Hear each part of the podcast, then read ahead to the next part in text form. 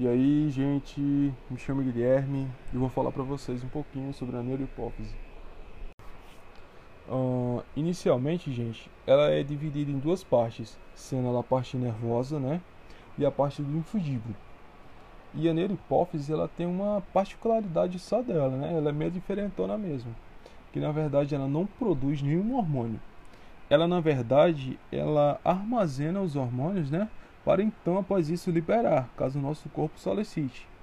Mas aí fica essa pergunta: quem é que produz esses hormônios?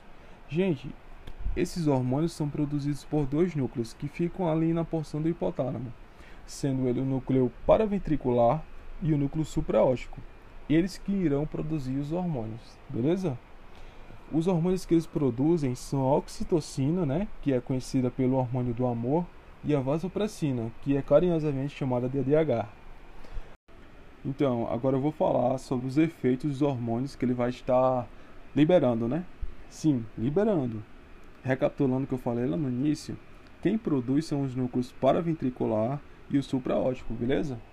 Então, o ADH vai ser liberado quando ocorre o aumento da nossa pressão osmótica.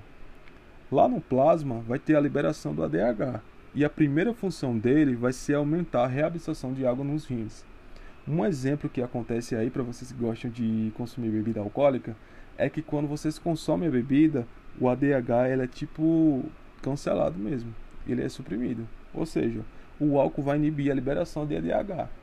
Se o ADH faz com que a gente reabsorva água dos rins, e se a gente não tem ele, a água vai estar sempre presente na nossa urina. E consequentemente a gente vai 100 vezes no banheiro e não vai adiantar de nada. Vamos continuar continuar várias e várias vezes e não indo ao banheiro. Já a oxitocina, gente, ela apresenta uma série de funções relacionadas com a nossa reprodução, como por exemplo a secreção do leite, né, pelas glândulas mamárias e a facilitação das contrações do músculo liso do útero no momento do parto. E esse hormônio, gente, ele é responsável pela aproximação entre pessoas, né, e a formação de laços. Em razão dessas propriedades, não é de se admirar, né, que a ocitocina tenha sido reconhecida como hormônio do amor.